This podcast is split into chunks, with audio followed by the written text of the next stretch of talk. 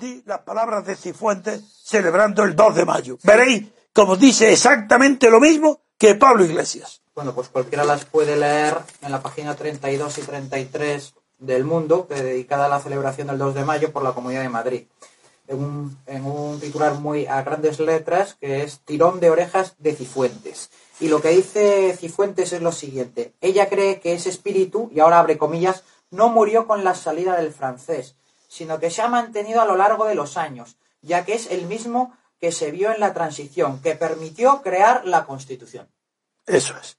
Es decir, que si Pablo Iglesias dice que ese espíritu del 12 de mayo es el de la transición y que es un movimiento popular y que no es un acuerdo entre élites, coincide al pie de la letra con Cifuentes, con el PP, con los herederos de quién? De Franco. Sí, sí, de Franco.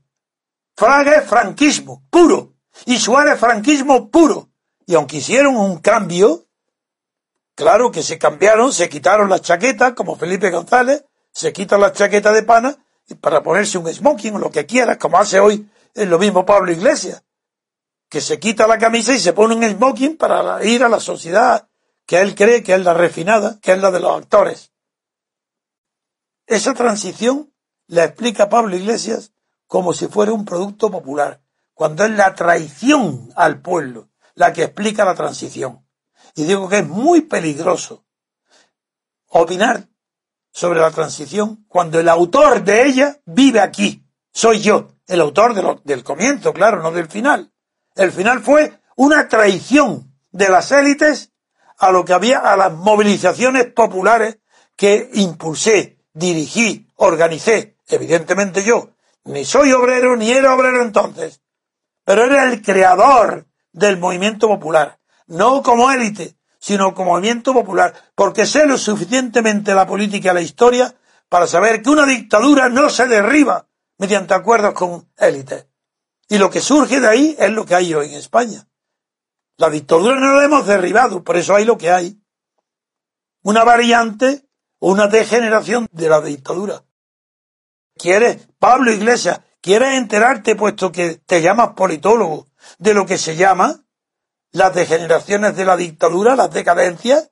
Se llaman oligarquías. ¿Y sabes lo que tú eres? Un oligarca. Tú no tienes nada que ver con el pueblo, porque es, tú perteneces a la oligarquía de partidos. En cuanto tú has constituido un partido estatal, financiado por el Estado, con subvenciones del Estado, y yendo a rendir pleitesía a al rey designado por Franco, que fue Juan Carlos, y este a su hijo, estás, al, llevarle regalos de trono, estás no solo apoyando a la monarquía, no sino que estás destacando por ser más monárquico que Izquierda Unida. Y la prueba es que una de las objeciones que te pone Garzón para pactar contigo una alianza es que lo separa que el partido de comunista de Garzón, bueno, Izquierda Unida, sigue declarándose republicano y no acepta la monarquía, mientras que tú, Pablo Iglesias, has aceptado expresamente la monarquía y no te pronuncias por la república.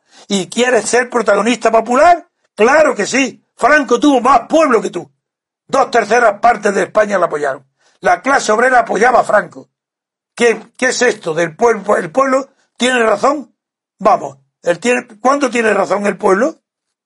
¿En qué momento? ¿Cuando apoya a Franco o cuando te apoya a ti? ¿Que eres un neofranquista? Si te comparo continuamente con el fascismo, no tienes ninguna moralidad política.